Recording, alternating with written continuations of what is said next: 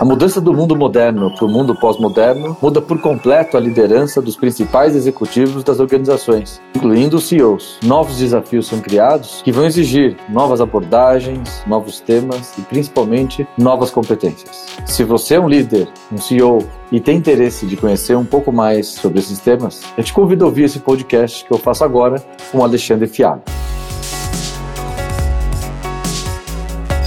Sejam todos bem-vindos. Eu sou José Cláudio Securato, sócio fundador e CEO da São Paulo Escola de Negócios e do LIT, e hoje conto com a presença de um grande amigo, Alexandre Fialho, diretor do SER, o programa para CEOs da São Paulo. E aí, Fialho, tudo bem? Securato, obrigado pelo convite para falar de um tema que não apenas é muito relevante, mas que me encanta e obrigado aí pela oportunidade. A conversa de hoje faz parte de um estudo contínuo que realizamos na Sampo por meio dos High Impact Programs, ou nossos programas de alto impacto, onde eu, Fialho e muitos outros contribuem para estudarmos de forma contínua tendências de inovação, não só para o mercado, mas também para toda a sociedade.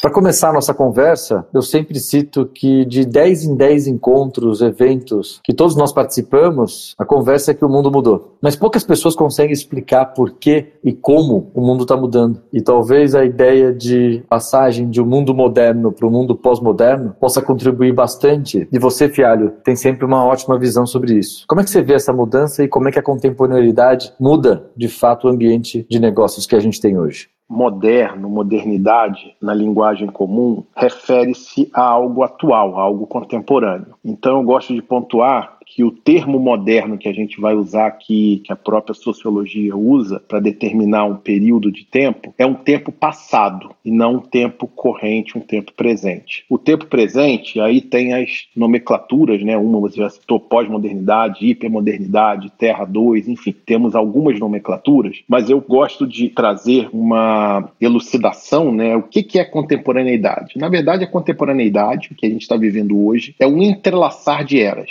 Era moderna, era pós-moderna, era hipermoderna. E metaforicamente, eu gosto de trazer esse entrelaçar de eras numa composição de estados físicos, né? Entendendo a modernidade como algo mais sólido, a pós-modernidade como algo mais líquido, e aí bebendo um pouco do próprio trabalho do Bauman, e a hipermodernidade, né, que é um termo cunhado pelo Lipovetsky, algo mais gasoso. Então, o que a gente vê na contemporaneidade é uma transformação de estados. A cada dia, a cada momento que a gente vai vivendo na contemporaneidade, o estado sólido vai dando lugar a estados líquidos e gasosos. Ou seja, a gente está vivendo um período de transformação e de alguns abandonos de premissas, de conceitos, inclusive de verdades absolutas que eram temas intocáveis do passado e que no mundo contemporâneo começa a perder o seu valor e a sua solidez. Então, esse é um pouco do conflito existencial que eu coloco que todos os seres, né, que estão vivendo hoje provavelmente se deparam com, né? E obviamente, e aí indo para o mundo corporativo, que a sua pergunta engloba, o mundo corporativo não tem como ficar fora desse contexto porque ele está inserido na sociedade, né? Eu diria até mais, né? O que outrora já foram as igrejas e os estados, para o mundo contemporâneo, né? É, as organizações ocupam esse, esse local de destaque, é o ente mais relevante da dinâmica social contemporânea. Assim sendo, né, possivelmente a crise existencial que a gente vivencia como ser humano ela deve ser ainda mais forte, deve ser ainda mais problemática do ponto de vista de entender, de encarar e de transpor né, os obstáculos para o papel exercido dos líderes. Então, esse, para mim, é o grande ponto que traz a contemporaneidade né, e os desafios inerentes para a liderança atual. Né? E Fialho, o que especificamente muda na liderança para um C-level, para um CEO, com esse contexto do mundo contemporâneo? Nossa, Curado, muda muita coisa. Eu vou tentar aqui trazer os pontos mais contundentes, né? Obviamente, essa mudança social, a gente está deixando de lado alguns pilares que são muito edificantes da modernidade, né? Ou seja, de tempos passados. E alguns deles é a própria herança puritana, que queira ou não dominou o cenário corporativo corporativo, por grande representação e por grande poder que os Estados Unidos exerceu e ainda vem exercendo relativamente nas últimas décadas, está no último século, né? Então essa herança puritana, ela se dissolve em alguns conceitos e um que eu gosto muito de citar é que o virtuoso puritano é o ser que melhor representa os seus papéis sociais. Então, a ética do passado, ou seja, a ética moderna, era alicerçada num representar. E a ética, o valor existencial de hoje, está muito mais num existir, num ser genuíno. E isso, de fato, traz um grande desafio, porque o palco corporativo tradicional, onde as pessoas exerciam um papel, ou seja, eram personagens e não personas, deixa de ter o seu valor e elas têm que ser a persona, têm que ser elas mesmas. E, obviamente, a gente sabe que as pessoas, na sua maneira mais genuína de ser,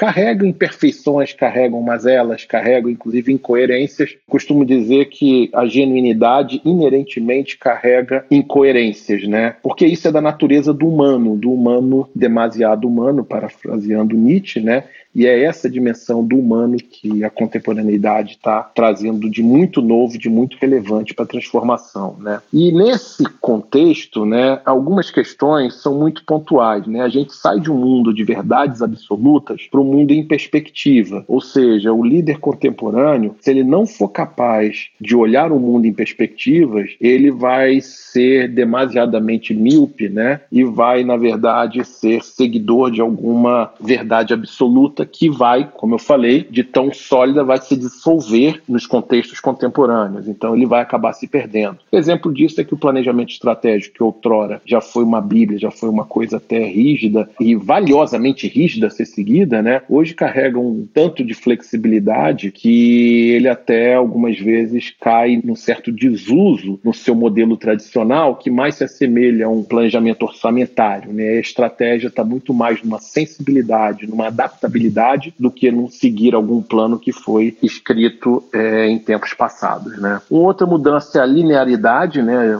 A gente sai de um mundo que o líder tinha aquela composição linear, um pensamento linear, e a complexidade no pensar é uma necessidade para a liderança contemporânea, né? A verticalidade, que era uma premissa do mundo passado, sai de cena e entra a horizontalidade. E esse, de 10 em 10 mentorias que eu faço de CEOs, esse é um dos temas mais difíceis, porque é muito mais fácil você liderar a sua equipe tratando individualmente, tentando consolidar essas tratativas, essas conversas, enfim, essas reuniões, esses encontros individuais numa coletividade, né? Ou seja, aquele modelo piramidal de pensamento, mas hoje não é mais possível, porque a otimização das partes não mais garante a otimização do todo. Tem N, N casos, inclusive contrários a essa lógica do passado que não funciona mais.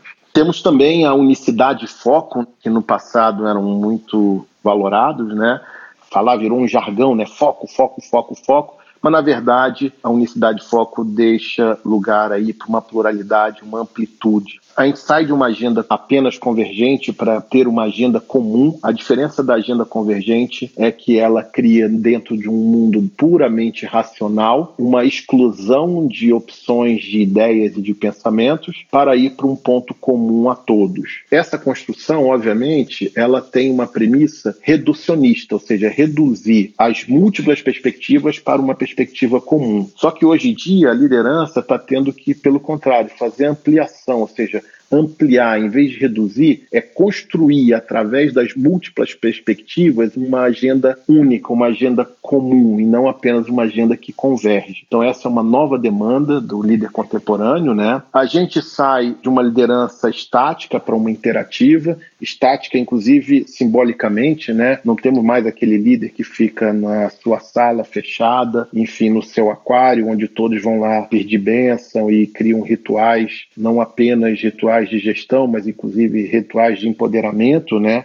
Então isso sai de cena, o líder cada vez mais está circulando, está rodando, está na ponta, está dentro da empresa, está no cliente, está no mercado, enfim. Então isso também mudou bastante. A gente sai de um mundo de padrão e de protocolos para um mundo de experiências, ou seja, a experiência é o elemento mais rico para retroalimentar e trazer o frescor da contemporaneidade para o olhar e para o pensar da liderança. Se não houver um aproveitamento do líder das experiências que ele está tendo, ele vai viver muito no passado. E aí eu tenho uma frase que eu gosto de falar e enfatizar, né, que é minha, é que quem está preso à própria história nunca será protagonista, nem muito menos autor da própria vida. Então é disso que a gente está falando. A gente sai de um mundo de avaliação, ou seja, todos aqueles processos de avaliação, para um mundo de responsabilização ou seja, o líder tem que sair do desempenho condicionado e criar um desempenho autônomo dentro da sua estrutura. A gente sai do mundo de razão ascética para o mundo da razão sensível, ou seja, a liderança, se não houver uma sensibilidade, ou seja, se não houver o que na filosofia a gente chama do encontro da ética da estética, não vai haver nem ética. A gente sai do mundo como projeção para o mundo como invenção, ou seja, cada vez mais inovar é criar coisas novas se faz necessário para não cair na vala da mesmice. Né? O líder do passado, que era um líder de disciplina, firmeza de propósito, role model e tudo mais, Agora a gente sai dessa questão da disciplina para cair de um líder que tome risco, ou seja, não basta e não é mais valor absoluto a disciplina. Pelo contrário, a indisciplina responsável ela chega a ser até valor. Vídeo MIT, né, que trouxe inclusive a indisciplina como elemento preponderante em processos de liderança inovadora, criadora de valor. Então esses são alguns pontos que eu gostaria de sintetizar. Obviamente tem muito mais mudanças, mas eu acho que nesses pontos já dá para entender que o desafio não é pequeno e tão pouco fácil, né? Não, realmente as mudanças são muito significativas. Um CEO do passado, né, tá com grandes desafios para conseguir ser o CEO do presente desse mundo contemporâneo. Fernando, você consegue dar um exemplo, né, de alguma situação que a gente possa comparar um CEO, um líder de antes com um líder de agora? Eu tenho aqui, Securato, um exemplo que eu costumo mencionar, que é bom que tem um contra-exemplo. Eu vou falar do Steve Jobs e do Tim Cook. Steve Jobs, como a gente sabe, é público, né? De longe era um líder, modelos tradicionais. Ele era, inclusive, controverso, não tinha nenhuma habilidade técnica de liderança. Pelo contrário, tinha mazelas, mas era alguém muito genuíno, era alguém inspirador, alguém que tinha, de fato, fato alguns elementos que a gente colocou aqui, o valor da experiência, né? O client experience para ele era muito mais importante do que todo um conhecimento de P&D, tanto que a precificação, o entendimento do que ele estava lançando e tudo mais era tão difícil de ser compreendido no momento do lançamento do que ele fazia, porque ele estava olhando para uma questão de experiência, e as pessoas estavam olhando para produtos, tecnologias, processos formais, né, de desenvolvimento, né, a sensibilidade dele para as transformações do mundo, né, mundo com invenção e não como projeção, ou seja, ele não lançou um telefone melhor, ele não quis fazer um benchmark, aprimorar o que já existia, enfim, são várias, várias e várias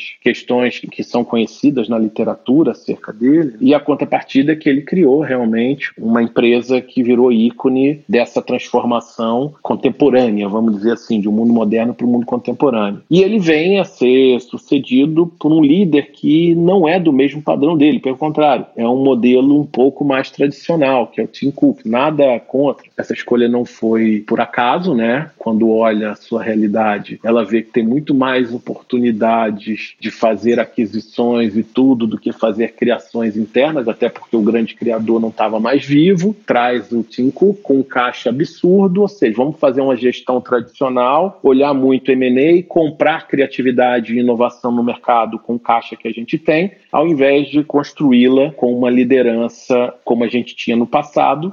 E esse processo, de uma certa maneira, e isso é legal, porque não tem certo nem errado, né? Alguma coisa que deu certo ainda continua dando certo. Provavelmente a Apple do passado é diferente da Apple do Tim Cook, muito provavelmente, mas não deixa de ser uma empresa menos vitoriosa, menos valiosa. A questão é que o tempo e a dinâmica é que vai dizer se o modelo de comprar criação e inovação trouxe a sustentabilidade para a Apple, apesar de todo o caixa e todo o tamanho que ela tem, né, a vultuosidade que ela tem. Esse exemplo da Apple é realmente emblemático. E eu acho que para todos os líderes, para todos os CEOs que nos ouvem, a gente podia comentar um pouco, Fialho, quais são as competências e como que eles poderiam se aproximar do mundo pós-moderno, da liderança contemporânea. Eu imagino o desafio de liderar na pandemia, de ter que acelerar a transformação digital, de ver seus setores em processos de disrupção, tecnologias exponenciais mudando a dinâmica de negócio, num contexto de liderança que foi totalmente aflorado e acelerado por essas questões do mundo contemporâneo. Esse ponto que você trouxe é muito interessante, né? Não apenas mencionar a pandemia, né? Mas como essas forças de transformações tecnológicas, né? Que estão aí presentes na, no mundo contemporâneo, né? Mas o, o, importante é a gente entender, né? Que o grande elemento de transformação hoje é a transformação memética, é uma transformação cultural, uma transformação de modelo mental. A gente tem, obviamente, transformações biológicas em curso, que são geralmente muito mais longas do ponto de vista temporal. A gente tem transformações tecnológicas em curso, como já tivemos em outras épocas. A gente vive uma transformação tecnológica hoje absurda, mas certamente a Revolução Industrial também foi um período de transformação tecnológica absurda. Enfim, o mundo já viveu. O que o mundo nunca viveu é uma transformação memética tão profunda e tão ampla ou seja, uma transformação cultural, uma transformação de modelo mental, onde a questão da tecnologia é um grande catalisador e a pandemia também tem sido um grande catalisador desse processo de mudança. Ou seja, elas em si, elas não têm um poder de transformação absoluto, mas elas têm uma força de transformação tamanha que adentra esse contexto da contemporaneidade que eu coloquei, acelerando esse processo para o bem ou para o mal. Porque para o bem é que, obviamente, ao acelerar, você acaba trazendo algumas definições e acabando com algumas indefinições. Mas, obviamente, deixa muita gente marginalizada, porque toda transformação não necessariamente ela é acompanhada, ainda mais a memética, né, que é cultural e é de modelo mental, nem todo mundo vai ter um modelo mental para entender a contemporaneidade como ela de fato é. Então a gente vê saudosismos, a gente vê radicalismos, a gente vê um monte de coisas surgindo como resposta a essa crise existencial contemporânea, tá? Seja do ponto de vista social, seja como líder. Né? A gente vê, por exemplo, a necessidade de novas áreas de conhecimento adentrar a formação de liderança. Se, se elas não adentrarem, a gente vai estar bebendo da mesma água, que é importante, mas é a água da execução, é a água, enfim, da tecnicidade, do ferramental para o exercício da liderança. Eu, eu gosto muito de falar que neurociência, que são os conhecimentos que eu trago né, para dentro de todos os processos de transformação de liderança, né? Então, áreas de conhecimento novas: neurociência, psicanálise, filosofia e sociologia.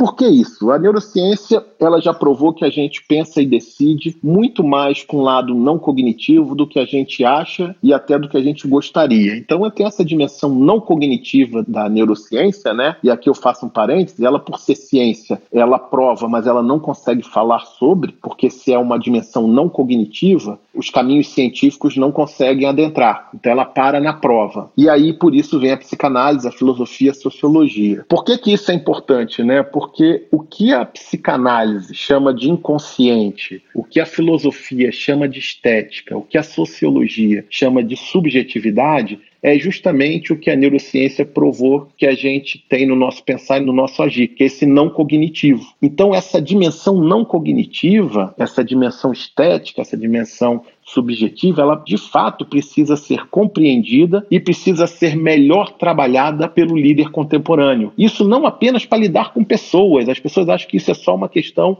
das relações do humano com o humano, mas não. Alguém para ser de fato um grande estrategista hoje, ele precisa ter sensibilidade para o que está acontecendo no mundo. Infelizmente, o mundo corporativo ele criou um fetiche muito radicalizado da racionalidade. E esse, para mim, é o grande dilema, porque a gente sabe que se o ser humano fosse reduzido à racionalidade, né, que é uma premissa moderna, certamente nós seríamos nada, né, porque a inteligência artificial nos tornaria insignificantes no campo da racionalidade. Então, graças a Deus que existem outras inteligências, existe essa dimensão do humano que nos pertence e que nos faz ainda ser superior à máquina numa visão ampla, mesmo que na racionalidade e na capacidade cognitiva a gente já tenha sido ultrapassado há muito tempo. Muitos desafios, mas muitas oportunidades, principalmente para a liderança ser mais humana.